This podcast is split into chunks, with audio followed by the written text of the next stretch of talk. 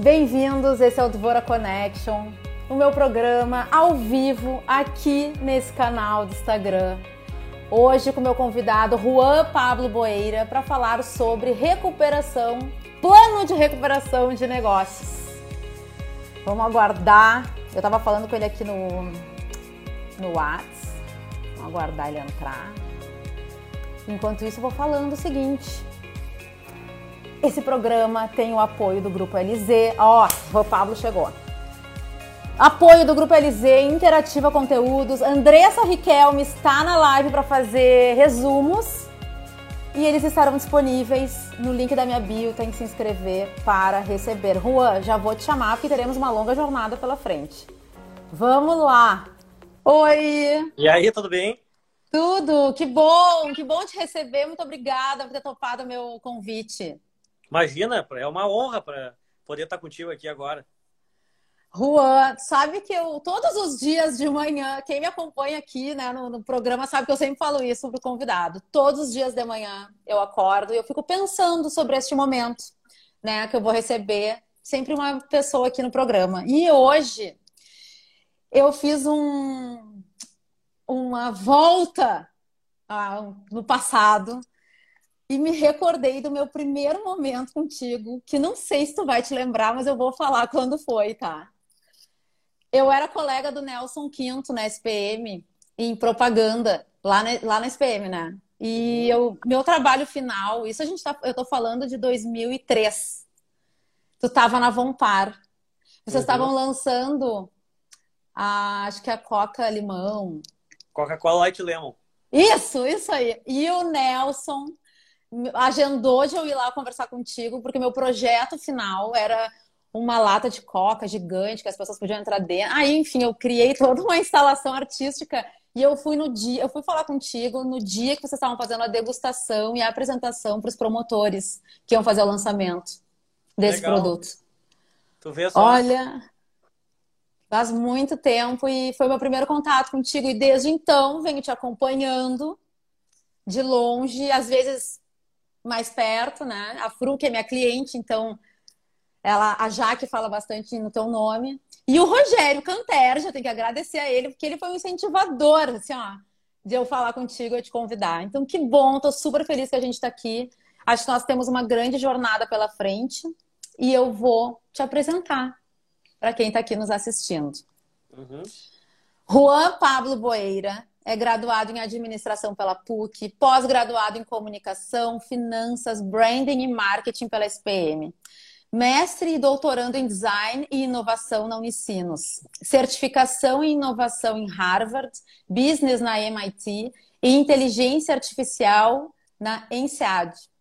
Professor de MBA da SPM, PUC, Unicinos há 12 anos tem mais de 20 anos de experiência em indústria e varejo, dirigindo as áreas de inteligência, de marketing e inovação em multinacionais e empresas de grande porte. Obteve mais de 50 prêmios nacionais e internacionais ao longo da carreira, eleito profissional de marketing do ano em 2015 e 2018, autor dos livros Branding por meio da gestão pela inovação e o Design na era dos algoritmos. Além disso, é colunista de inovação e tecnologia na revista Época Negócios. Um currículo e tanto. Juan, eu tô curiosa para saber quais foram as tuas primeiras impressões, reflexões, atitudes e decisões quando iniciou esse período de isolamento. Ah, começamos bem já com uma pergunta bem forte, né? ah, aqui é assim, a gente já chega com o pé na porta. Mas primeiro eu queria, pô, mais uma vez agradecer aí o convite, a oportunidade da gente estar tá trocando ideia com um monte de gente querida que eu tô vendo entrar aqui. E, pô, um prazer estar tá aqui trocando essa ideia. E eu já queria, como um profissional de marketing, né? Queria aproveitar para já disponibilizar aqui, depois tu define a mecânica, mas vamos disponibilizar aqui, ó. É... Um livro, o último livro que eu lancei. Olha, que legal. Que é o, o design na era dos algoritmos. Então a gente define, sorteia, enfim, cria, tá. cria a mecânica e a gente disponibiliza. Uma, uma, ah, maravilhoso. Uma versão física do livro. Bom. Tá legal. Indo especificamente para a tua questão, né? É, bom, essa é uma questão assim que, né, logicamente, ninguém na face da Terra conseguiu prever, né? A gente estava, pô, a gente teve em janeiro a NRF em Nova York, a gente estava iniciando o SXSW uma semana antes de tudo parar, né? E, enfim, eu mesmo estava na organização do, do maior evento de, de inovação aqui do estado, que é Innovation Weekend, que iria acontecer em julho em Gramado. E de uma hora para outra, é, eu me vi com todos os 13 shoppings né, do, que, do grupo Zafari, que a gente faz gestão, é, fechados, tendo que fechar. Então, né, ninguém no mundo poderia, ou pelo menos muito pouca gente no mundo, uh, conseguiu prever nenhuma, costumo dizer né, que nenhuma matriz SWOT em ameaças alguém conseguiu prever. Né? Então, uh, todo mundo foi pego de calças curtas e, e, eu vejo assim que a gente, dia após dia, está tá criando aí uh, formas de tentar se recompor. Né? O que eu costumo dizer é que a gente estava jogando um jogo de xadrez e chegou alguém e passou a mão em cima do tabuleiro assim e jogou as pedras tudo para lado diferente e avacalhou com, com o jogo. Então, é, eu particularmente, né, como não, não, não, não costumo lidar as questões baseadas em feeling, lógico, que muitas vezes a gente precisa, a gente não tem tempo para tomar decisão, então a gente precisa se sustentar no feeling.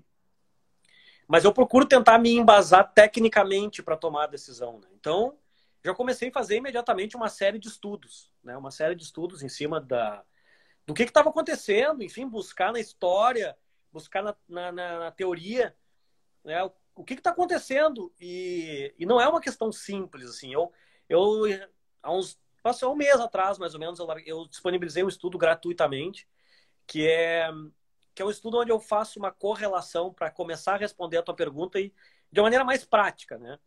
Não tão científica. Mas eu basicamente eu comecei a analisar o que estava acontecendo unindo uh, duas abordagens, que uma é a abordagem que algumas pessoas falam né, em, em, Black Swan, que é, que é a abordagem do cisne negro, né? Que muita gente falou que, que a pandemia se encaixava perfeitamente na abordagem do Black Swan, mas não é só isso. E também fiz a correlação com a abordagem do Grey Rhino, né, que é a abordagem do rinoceronte cinza, que eu já vou explicar o que é tudo isso, e a teoria da relatividade do Einstein. Ou seja, unindo né, esses três, essas três pontas, o que, que a gente tem na teoria do Black Swan ou da abordagem do Black Swan? A gente tem a questão que a, no Black Swan, ou na teoria do, na abordagem do cisne negro, são questões que sinais claros são emitidos, mas em função da gente não ter um referencial forte, consistente, relevante, a gente acaba não dando uh, bola para aquilo e a gente acaba sendo impactado. Né? O exemplo foi o que aconteceu no 11 de setembro.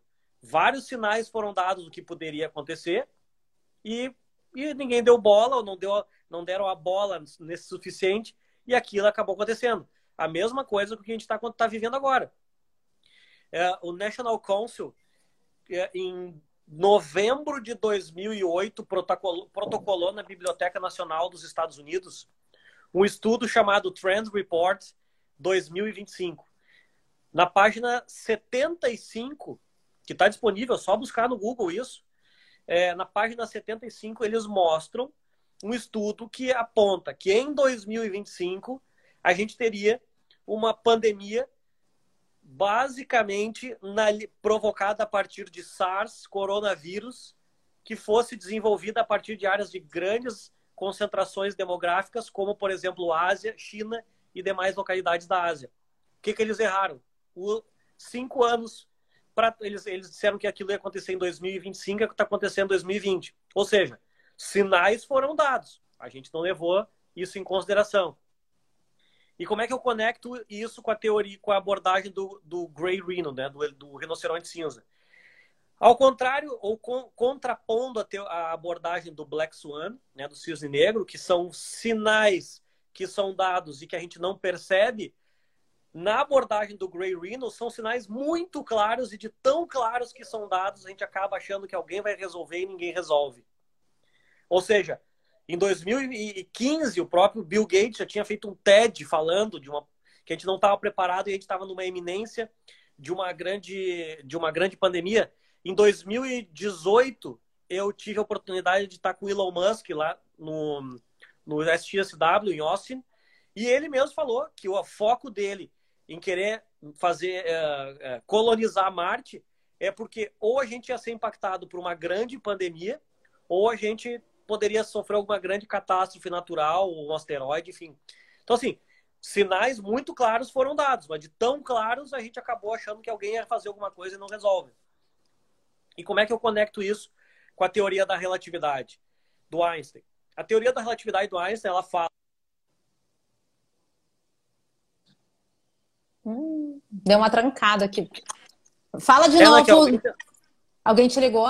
Alguém me ligou e eu cortei. Deixa Bem então aproveitar. Só deixa eu aproveitar uma, uma, essa paradinha. Eu vou tirar os comentários para eu conseguir te enxergar, porque ficam aparecendo as letrinhas.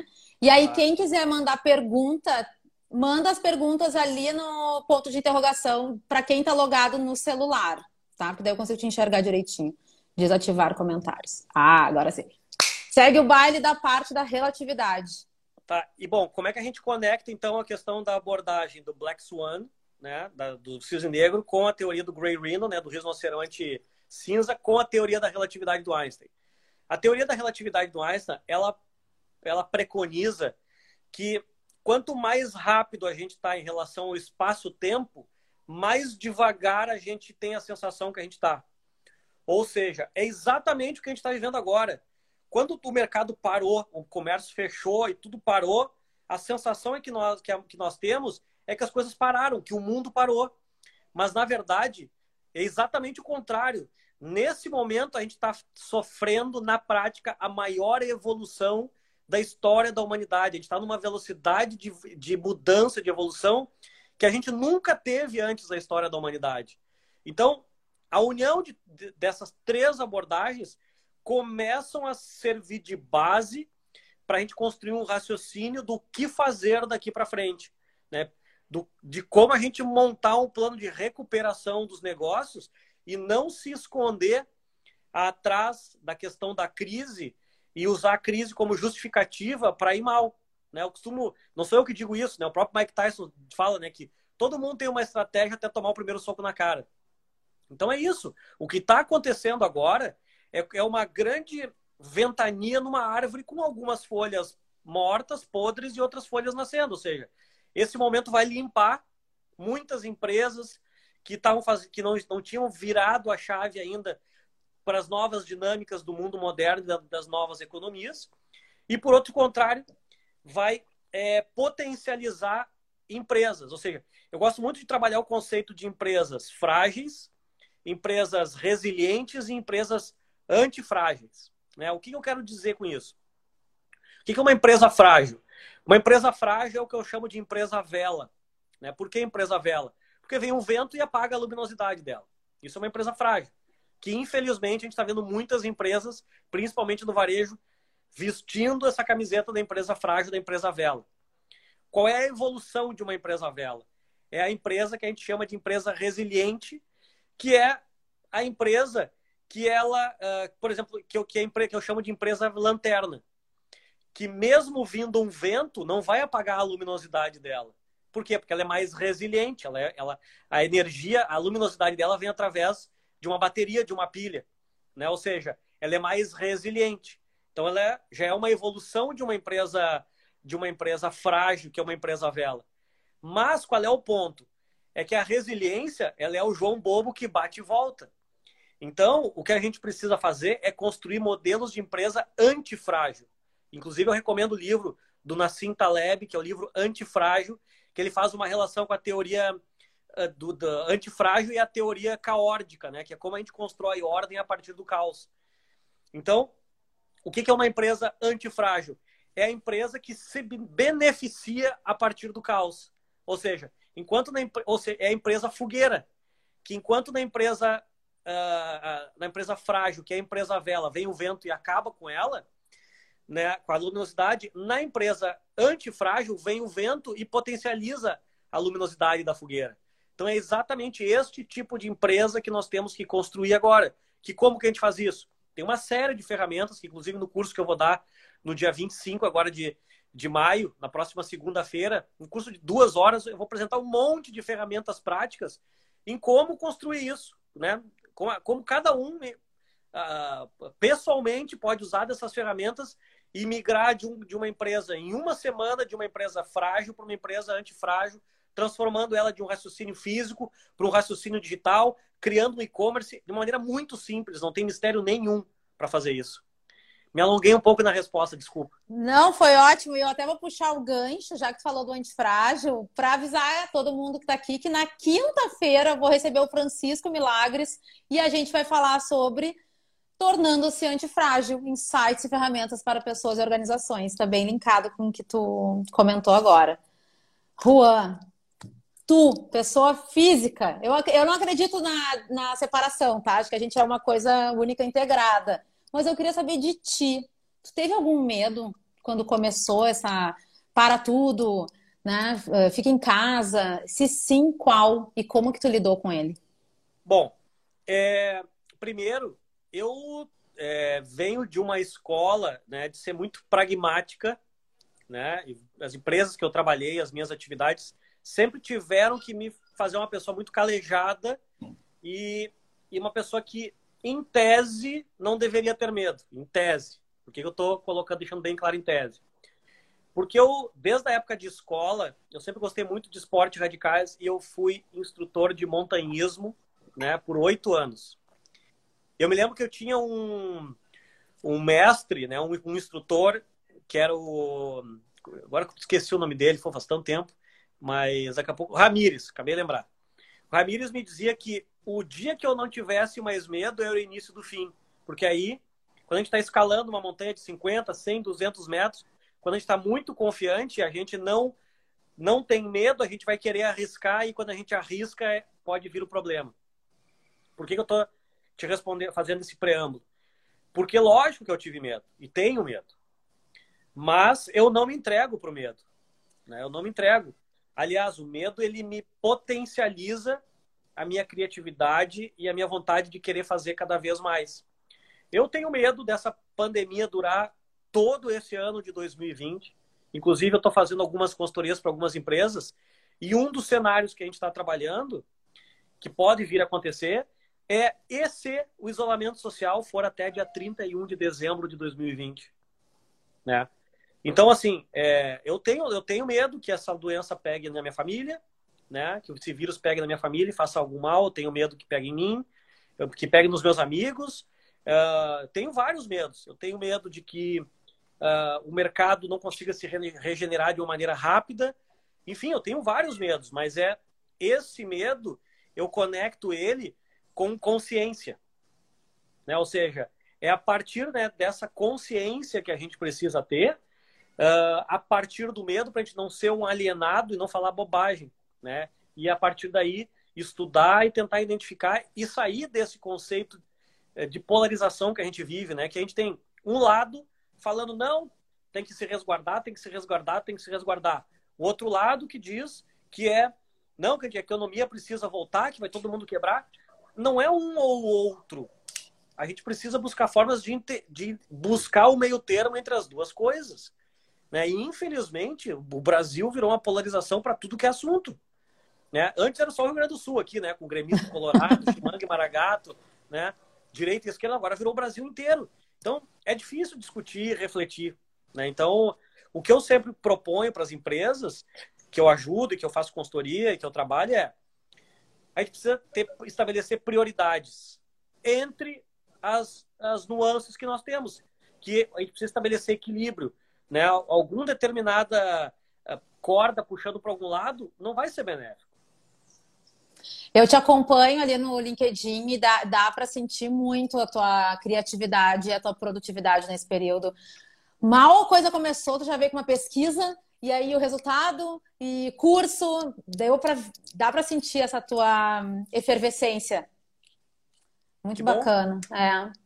A ideia é poder contribuir com ela de maneira horizontal com o ecossistema que a gente está inserido. Né? Ou seja, eu trabalho para algumas empresas que me pagam e eu ganho meu dinheiro. Agora, isso é pouco. Eu preciso devolver em benefício coletivo o que esse ecossistema me dá. Né? Ou seja, se eu pensar só em mim, é, eu, eu, vou estar sozinho lá na frente. Eu preciso, a gente, e, e aqui fica um convite né, para todo mundo que está nos assistindo pensar em como poder contribuir com o mínimo que for. Né? Esses tempos, o que, que eu fiz? É pouco, mas eu, foi a, a maneira que eu busquei de poder ajudar. Ou seja, o que, que eu fiz? Eu pedi um, um iFood, pedi um hambúrguer né, no iFood e pedi para o pessoal. Na, e na, no texto lá eu falei, ó, pro integrador, não precisa entregar para mim. Pega para ti, para teus amigos, para tua família. Não sei até que horas tu vai trabalhar, mas fica para ti como uma forma de te ajudar e te, te recompensar aí pelo trabalho que tu está fazendo, de, de, entregar, te expondo ao risco. Uh, e essa foi uma forma. Eu dei, eu comprei cinco hambúrgueres, não é nada, mas é uma forma que eu, naquele momento, eu busquei né, uh, para ajudar as pessoas, aquela pessoa e a família dela. Sim. E é isso que a gente precisa pensar, né? Pensamento coletivo e não só olhar para o nosso umbigo, né? É. Ah, eu, eu essa semana, esse final de semana, eu olhei bastante os teus conteúdos e eu li o teu artigo na época Negócios onde tu dá sete dicas para tomar boas decisões em tempo de crise. A sétima sugestão é executar, mas permanecer flexível. Eu tive uma educação bem rígida, bem germânica, e eu tô, especialmente hoje, eu me dei conta que eu tô mexendo profundamente com as bases da minha rigidez, sabe? Então, eu até me emociono. Hoje eu me emocionei bastante, porque eu vi que eu realmente não tenho controle de nada. E eu preciso cada vez ser mais flexível, eu quero ir para esse caminho. Uh, como é que tu pratica a flexibilidade nas tuas decisões quando tu percebe ser necessário adaptar ou readaptar algo que já foi decidido? É, excelente pergunta. É, a questão é a seguinte. É, o, eu, desde 2010, trabalho com um driver muito forte de inovação. E a primeira regra da inovação é aceitar o erro. Né? Eu costumo dar como exemplo para meus alunos assim, que, por exemplo, o PPR, né? o Plano de Participação de Resultados das Empresas. Como é que a maioria das empresas elas entregam PPR? Se tu no final do ano cumprir todas as tuas metas, teus indicadores, tu vai ser recompensado financeiramente por aquilo. Só que para tu ser recompensado financeiramente, tu tem que bater todas as tuas metas, ou seja, fazer check em todos os indicadores. Ou seja, em suma, para você ganhar o seu PPR ou ser recompensado financeiramente, você não pode errar. Porque se você errar, você não será recompensado. Se você não pode errar, você não pode arriscar. Porque se você arriscar e errar, não vai ganhar.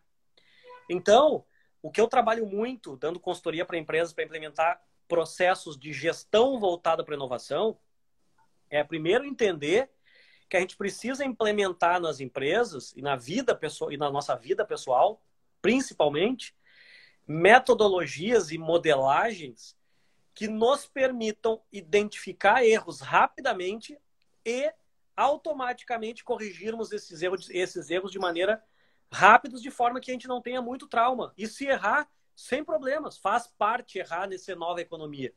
Né? Ou seja, é, não tem mais como a gente viver num, numa dinâmica mercadológica ou numa dinâmica de vida que a gente é, não tenha abertura em mente aberta para poder modificar as coisas. Porque o que acontece? Quando a gente vivia lá na Revolução Industrial, daí muita gente fala que a gente está na quarta, na quinta Revolução Industrial. Eu não entendo assim.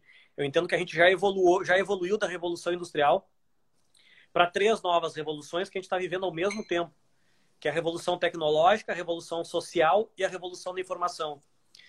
E essa, e o que, ou seja, na revolução industrial, o raciocínio mercadológico ele era linear. Agora, com essas três novas revoluções, esse raciocínio mercadológico ele é matricial, ele é em rede. Então, não, não existe mais regra, não existe mais receita de bolo. As coisas podem mudar muito rapidamente. E a gente precisa ter a mente aberta para se adaptar. Então, é, nesse momento, a ARP está fazendo uma campanha do Reinventarp, né, de se reinventar. É, eu vejo que, além de se reinventar, a primeira questão que a gente precisa fazer antes de se reinventar é se adaptar. Né? O Dado Schneider fala muito isso. Né? Ou seja, Antes de se reinventar, a gente precisa se adaptar. Agora, quem vai, quem vai sobreviver é quem, conseguir, é quem conseguir se adaptar primeiro. Porque tá, esse ano é um ano de sobrevivência. É um ano de sobrevivência. Eu, é, é, economicamente falando, é, em, em março, o FMI apontou uma queda no PIB de 5,3 para o Brasil. Uma maior queda da história do Brasil. A maior queda que a gente teve foi em 2015 ou 2016, agora não me recordo, foi 3,7 negativo. Quando o FMI apontou 5,13, eu já apontei 7,9.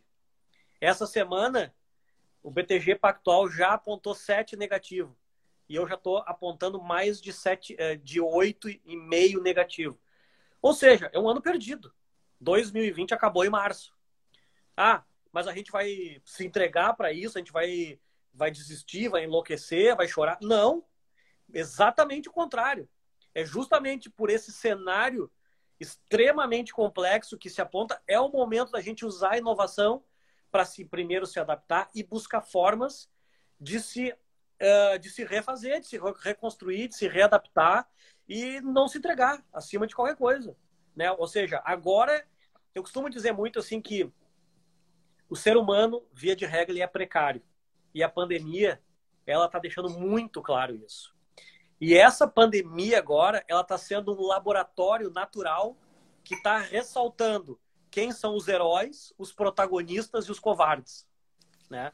Tanto como pessoas físicas como empresas, né? Então, assim, esse é o momento que vai separar. Esse é o momento que ou a gente faz poeira ou a gente vai comer poeira. É simples assim, né? E eu tento, né, respondendo agora objetivamente a tua questão, eu tento fazer com que as coisas sejam mais simples e pragmáticas possíveis. Porque eu vivo melhor, assim, à medida que eu, eu aprendi a enxergar o mundo assim, as coisas para mim sempre elas passaram a ser mais fáceis. Né? À medida que eu consegui, para mim, como eu fiz muito curso de neurolinguística, como eu, eu lido com muitas pessoas, para mim, todas as pessoas, sem exceção, são absolutamente previsíveis e muito previsíveis. Então, é, meio que não tem muito mistério em como refazer as coisas, né? Então, quanto mais gente eu puder contribuir e ajudar, mais feliz eu vou ficar, porque eu adoro ver gente feliz, gente bem e que essas pessoas estejam ao meu lado para me ajudar também e ser uma troca. Sim. Muito boa a tua resposta. Tem uma contribuição aqui no ponto de interrogação do Rodrigo Adams. Olha aqui, ó, vou botar aqui pra gente, ó. Teoria da relatividade completa 115 anos hoje. Olha só. Pô, um abração, Rodrigo. Pô, tô. Ele fez um churrasco esses tempos, aí é um baita assador de churrasco. Um abração pra ti, Rodrigo. Quem quiser mandar perguntas pro Juan, mande no. Deixa eu tirar isso aqui. Mande no ponto de interrogação. Opa, não tá querendo sair. Estamos em sinergia aí, falamos de teoria da relatividade e completando fazer aniversário hoje. É. ver como, como Einstein era o cara, né? 115 anos depois fazendo sentido ainda hoje. Olha, Juan, tu lançou recentemente o plano de retomada de negócios, né? Que tu já comentou um pouquinho. Um curso de duas horas via plataforma online que vai ocorrer no dia 25 de maio. Nos dá um highlight de como é, como ser protagonista do agora e no pós-pandemia. Eu sei que essa é uma das questões do curso. Nos conta um pouquinho. Bom, é, o curso é um curso super prático né? É, eu, eu, vou, eu vou dar para quem fizer o curso um monte de ferramentas para se estruturar e se reposicionar e já se montar o seu negócio online imediatamente. Mas eu parto né, é, como metodologia do conceito ODA, ou OADD, né? Ou seja, o ODA vem do conceito de o primeiro O é O-O-D-A. Ou seja, o primeiro O é de observar, o segundo O é de orientar depois o D é de tomar decisão e o A é de agir. Ou seja, eu parto da prerrogativa que quem observa primeiro consegue se orientar antecipadamente e aí ter vantagem no tempo de decisão para poder agir rápido. Então o curso vai abordar isso, ou seja, como que a gente sai de negócios frágeis para negócios antifrágeis imediatamente e sem perder tempo. Vou falar muito sobre o conceito de inovação frugal, né? Que é a inovação de botar para rodar rápido. Não adianta fazer um monte de coisa, um monte de análise. Não a gente não tem tempo para isso. Né? A gente precisa botar para rodar, porque o feito é melhor que bem feito nesse momento, cada vez mais. Então a ideia é essa, é contribuir, né? Ou seja, eu tinha várias empresas é, querendo me contratar para eu refazer o plano estratégico delas, enfim. Só que eu, eu entendo que assim, em vez de eu fazer isso para uma empresa, eu vou fazer um curso simples que em duas horas um monte de empresa pode fazer ao mesmo tempo e por elas mesmas. E muito mais barato para elas do que me contratar. Sim. Né, e o curso depois você ainda pode replicar, fazer outras turmas, né? Sim, sem dúvida. De uma forma geral, Juan, como tu enxerga o cenário da retomada do mercado? Compartilha conosco as tuas projeções. Bom, é, assim, eu não, eu não tenho bola de cristal, né? E, e quem faz projeções dizendo que vai fazer, eu recomendo que se duvide, né? E tenha cuidado. Porque no, no, no segundo estudo que nós fizemos, nós projetamos 37 possíveis cenários. Então, assim, tudo vai depender muito do tempo desse trauma que a gente está vivendo. Né? Ou seja, é, vai, é, é mais ou menos como se a tivesse fazer uma, fosse fazer uma travessia no deserto. Para uma travessia no deserto, tu precisa de recurso financeiro, de recursos práticos e principalmente recursos psicológicos. E aí o que acontece? A gente é muito bom em projetar cenários ligados à tecnologia. Mas a gente não é tão bom assim em projetar cenários futuros em relação a questões comportamentais. E aí o que acontece? Eu venho fazendo semanalmente uma série de estudos. A gente pesquisa em torno de 4.500 pessoas por semana. E eu posso assim te afirmar que toda semana os comportamentos de consumo mudam, né? Ou seja, o que, que eu vejo? Assim, agora é uma opinião minha, pessoal. Né? Uhum. Né? É, o que eu vejo é o seguinte, que sem dúvida questões ligadas a tecnologias devem a curto prazo mudar significativamente.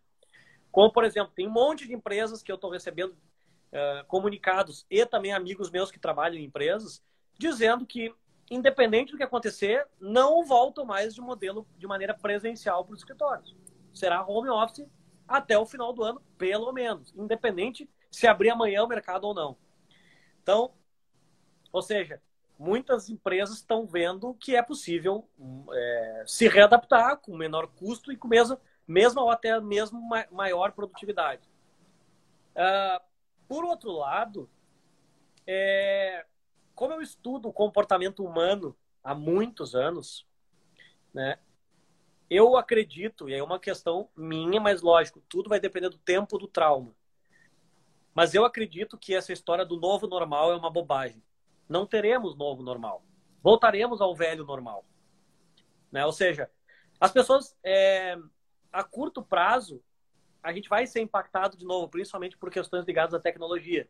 Ou seja, na minha pesquisa lá mostra que as pessoas te, estão com medo de ir aos hospitais, mesmo que não tenham nada, que tenham outras, queiram fazer outras coisas, estão com medo de hospitais, as pessoas estão com medo de, de frequentar transporte público, as pessoas estão com medo de ir a shopping center. Então, assim, a curto e médio prazo, as pessoas elas vão é, ter medo e, e vai demorar para voltar. Acho que a curto prazo as pessoas vão ser solidárias também mas à medida que, as, que se, se tiver uma vacina ou um remédio que funcione bem e que as pessoas voltem a poder fazer as coisas, eu acredito que vai tudo voltar ao normal. E não ao novo normal, ao antigo normal. Né? Ou seja, eu não consigo ver, uh, lógico, fazendo a ressalva que tudo depende do tempo do trauma. Né? Uhum. Né? Agora, terá um decreto novo aí abrindo praticamente tudo. Né? Uh, assim, eu, eu não vou fazer juízo de valor se está certo ou errado, porque cada um tem as, as suas seu capital cultural, seu capital intelectual e as suas referenciais para analisar o seu determinado contexto. Eu, a minha prerrogativa, como eu falei anteriormente, é de equilíbrio e não de uma coisa ou outra. Mas se porventura, em função disso, a, pandemia né, e, os, e, os, índices de contaminação começarem a se elevar, a gente começar a ter um, né, uh, uh, muita gente em hospitais, vai fechar tudo de novo e a gente pode ter ondas e ciclos de aberturas e fechamentos. Então, assim, é, é uma incógnita, né? A gente não... Eu não... Assim, lógico que muita gente fala em novo normal porque é uma manchete, é uma coisa bonita de se falar, mas a gente tem que, tem que tomar cuidado nessa análise, né? E de, e, de, e acho que é importante assim a gente questionar se, se com o comportamento nosso mesmo e que a gente vê dos nossos das pessoas que estão ao nosso redor, se realmente vai ter um novo normal, né? Se realmente as pessoas vão ser mais solidárias ou se depois de um ano volta tudo a mesma coisa como era. A gente vê é, final de semana a beira do Guaíba lotada, né? Ou seja, não existe a consciência do... ela é complicada, né? É, que nem teve a Zara na França que abriu com fila na porta, né, semana passada, e surpreendeu muita gente. É, mas é, isso é, foi no, nos três primeiros dias, depois com as moscas. Né? É a mesma coisa com outros shoppings aqui, né, no estado, que abriram, mas de, dos, três, de, dos três primeiros dias teve movimento, depois ficaram as moscas. Por quê? Porque as pessoas estão com medo ainda. Né? Sim. Tem muita loja que, mesmo com o shopping aberto, não quer abrir, porque com o movimento que tem, uh, acha que não vale a pena pagar funcionário, pagar toda a estrutura para ficar aberto. Então, assim, a gente vai viver tempos assim ainda bem complexos. 2020 é um ano de provação muito grande. É, é uma escolha de Sofia, né? Uma escolha de Sofia esse ano. Juan, temos duas questões aqui no, no box de perguntas, tá? A uhum. Clávia, vamos colocar isso aqui primeiro. Vamos ver aqui, ó. Qual o papel que ele vê das novas economias com as inovações neste período pós-crise para novas empresas? Deixa eu ver se é só isso, só um pouquinho, deixa eu olhar aqui de novo. Para novas empresas. Bom, primeiro que é fundamental, né? As, em tese, as novas economias é, uma, na origem já foram concebidas, de novo, em tese, já foram concebidas para momentos mais complexos e adversos como a gente está vivendo hoje. Né? Ou seja, as fintechs. Né? As fintechs, nesse momento, pô, são fundamentais para ajudar a, a, a, população. Né? Ou seja, a, a, a estrutura e o raciocínio mercadológico das novas economias, eu vejo como é, os principais propulsores de retomada. Se eu fosse investidor anjo, nesse momento, eu, eu faria um exercício maior ainda em investimento de empresas na nova, da, da nova economia, de maneira a, a, a, entender como possibilitar a retomada. E aí em diversos segmentos, né? em diversos em segmentos de delivery, em, em segmentos de educação, em segmentos de, de, de gastronômicos, e, obviamente em segmentos uh, é, é, de saúde. Enfim, uh, as empresas que, de novo, que em tese se estruturaram a partir do raciocínio da nova economia, são as empresas mais próximas a se tornarem antifrágeis. A próxima aqui. Ó. Na tua visão, qual as principais características do novo líder pós-pandemia? Uh, bom, na verdade, eu não, não acho que seja assim um novo líder né, pós-pandemia, porque a gente já vinha, de novo, né? Lembra que eu falei na questão da teoria da relatividade, né? Que quanto mais rápido a gente está em relação ao espaço-tempo, mais devagar a gente acha que a gente está. Ou seja, na verdade, a gente já vinha numa evolução. E que, não, e que eu não vejo que tenham grandes diferenças do novo líder. Agora, o líder do, da, da nova, das novas economias e das novas dinâmicas do mundo moderno é um líder que ele, primeiro, né, uh, precisa entender que esse líder, ele, a empatia precisa ser a questão operante. Ou seja, se ele não se colocar no papel da sua equipe, não vai funcionar. O líder que quer determinar o que fazer, o líder que, que quer mandar porque é isso, ou seja, aquele líder ditatorial, aquele líder que quer comandar é, porque se acha que está numa posição hierárquica, esse líder tem os dias contados. O líder que faz a gestão baseado no grito, ou o líder faz a gestão baseada. Assim, parece que é uma coisa do velho mundo, mas não é. Tem muito líder que é assim. Né? Eu, particularmente, trabalho com as minhas equipes de maneira absolutamente matricial. Ou seja, a minha função é não atrapalhar as minhas equipes. Né? Porque, assim, na, em tese, eu quero trabalhar sempre com as melhores, as mentes mais brilhantes. Eu tenho um monte de aluno que, meu ex-aluno, que se tornou membro da minha equipe, porque as mentes brilhantes eu quero que esteja do meu lado, mesmo que eu não tenha vaga para eles. Né? Porque eu prefiro que a mente brilhante esteja comigo do que no meu concorrente.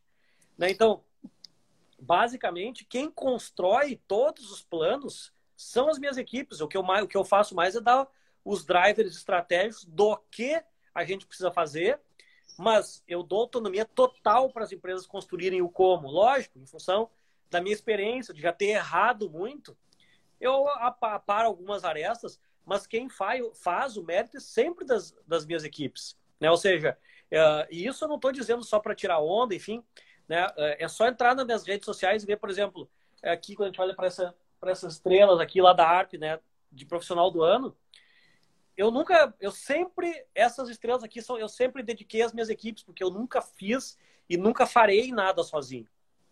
Né? Ou seja, é, é, quem acha que faz alguma coisa sozinho, quem acha que é o dono da verdade, está com os dias contados, não funciona mais assim.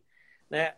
Equipes são feitas por, por pessoas, né? e a gente precisa valorizar as pessoas. E aí, neste momento, um grande erro que eu vejo de muitas empresas é estarem se preocupando primeiro em se manterem vivas em relação, e depois deixam em segundo lugar as pessoas. Não, se manter viva, é, é óbvio que muitas empresas estão tendo que vender o almoço para pagar o jantar. Mas nesse momento a gente precisa, as empresas precisam valorizar muito as suas equipes, os seus funcionários, porque na retomada serão eles que vão fazer a empresa se reerguer. Então, o bem mais importante nesse momento em que os negócios estão fechados são as pessoas, são as suas equipes. E os líderes precisam deixar claro isso, os líderes precisam trazer para o jogo, os líderes precisam trazer engajamento e buscar diálogo e né, buscar construir em conjunto, em cocriação, é, coparticipação, mas acima de tudo, empatia. A palavra operante é empatia. Tanto é que, basicamente, nas minhas equipes, eu sempre gosto de começar a semana ou uma reunião fazendo a seguinte pergunta: O que vocês vão me ensinar hoje? Essa é a pergunta. O que vocês vão me ensinar hoje? Né?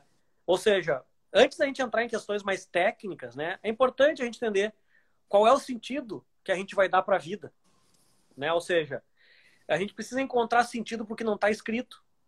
E uma pergunta que eu gosto muito, né, de fazer, né, é, é assim, é, é para a gente construir uma qualquer relação com as nossas equipes, um projeto, uma campanha, uma ação promocional, uma promoção, um evento, uma estratégia, né? Eu gosto muito de fazer o seguinte, assim, fazer uma pergunta e responder com duas respostas, né? Ou seja, por causa de e apesar de.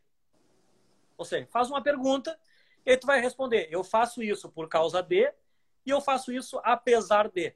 Eu gosto da não é o melhor exemplo, mas eu gosto da que, que é um exemplo que todo mundo gosta e entende bem que é em relação a, a, a marido e mulher, né? Ou seja, o casamento, né? É, é faz a pergunta em relação ao casamento. Eu continuo casado por causa disso, disso, daquilo, ou apesar disso, disso, daquilo? Se o apesar de for maior do que o por causa de, a gente tem problemas. Isso serve para qualquer coisa. O Cortella, na entrevista dele na CNN Brasil, ele, ele trouxe isso também, que é assim que ele avalia as coisas da vida dele. É, isso é uma, é uma modelagem muito usada. Eu aprendi quando eu estudei lá em Harvard, que para concepção de projetos, antes da gente começar as modelagens de projetos, tem o que eles chamam de icebreaker. E, essa, e esse tipo de questionamento é um icebreaker, é um quebra-gelo, né? Para a gente deixar as pessoas mais leves e mais uh, tranquilas para iniciar uma reflexão em torno de um determinado assunto. Hum, que legal. Eu não estou conseguindo tirar aqui a pergunta do, do Eduardo, mas vamos seguir o baile, a gente está na reta final. Eu vou reativar os comentários, que pode ser que venha, né? Uh, um oi, um tchau de alguém legal, enquanto a gente eu faço as minhas últimas perguntas. Ok. Juan, quais os aprendizados pessoais? já falou vários, tá? Já falou vários aprendizados desse momento, mas se tu puder pontuar mais algum, focar mais em ti, né? Aprendizados pessoais que tu já teve a partir desse nosso cenário? Bom, primeiro que todo mundo vai ficar mais pobre, infelizmente, né? ou a grande maioria, e justamente porque por em função dessa tendência é que a gente tem que imediatamente a buscar formas de não ficar mais pobre, né? Isso eu não estou falando só de questões financeiras, estou falando pobre mentalmente, é, fisicamente, psicologicamente e até financeiramente, né? Mas o fato da, por mais que eu em casa, né, tenha me descoberto muito mais produtivo do que na empresa, do escritório, é...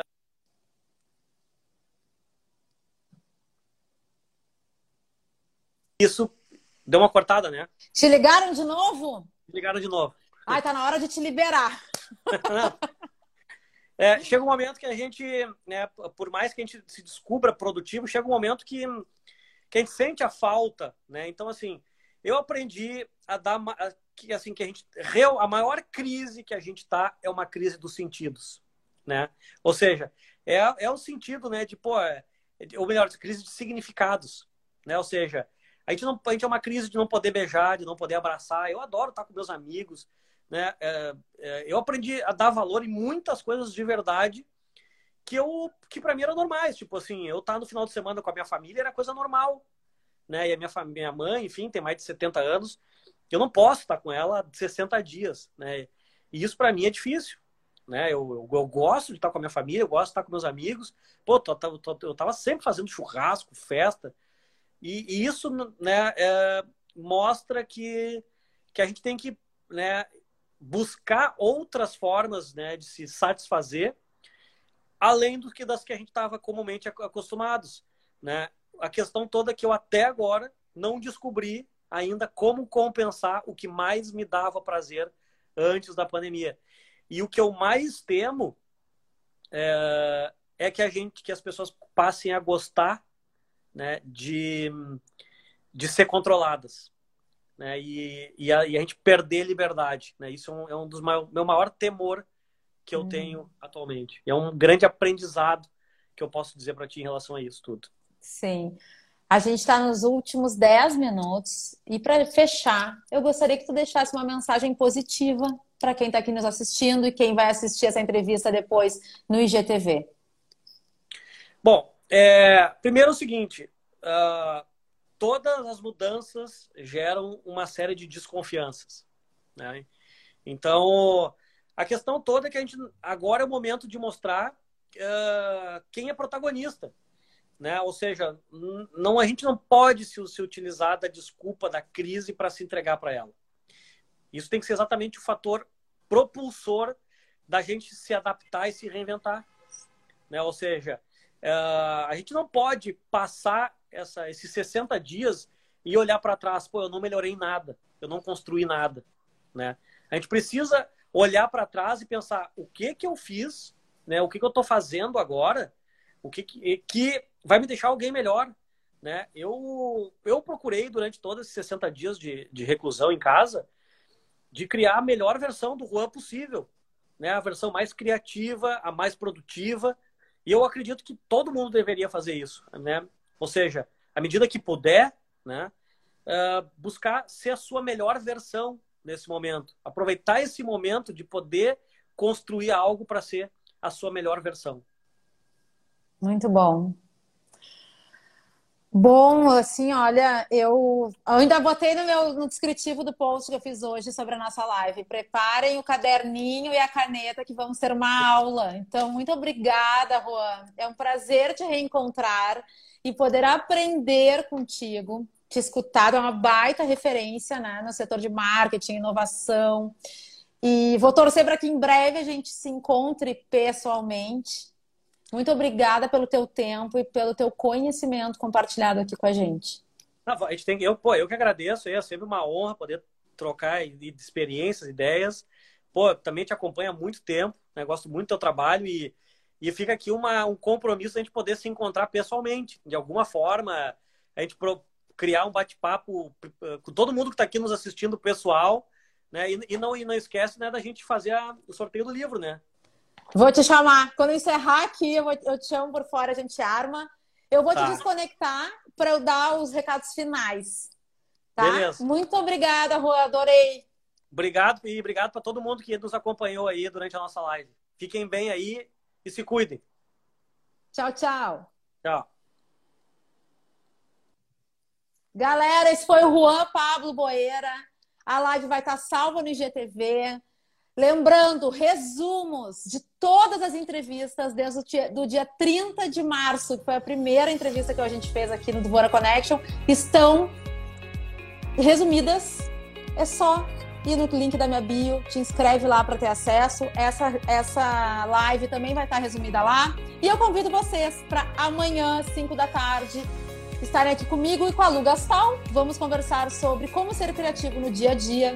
Quinta-feira, recebo Francisco Milagres para a gente conversar sobre como se tornar antifrágil, insights e ferramentas para pessoas e organizações. E na sexta, Thaís Scherer para a gente falar sobre a força da marca Balonet. Obrigada por estarem aqui, obrigada pelos meus apoiadores, Grupo LZ, Interativa Conteúdos. Espero por vocês amanhã. Beijo, Tchau, tchau. Esse podcast foi editado pela Interativa Conteúdos.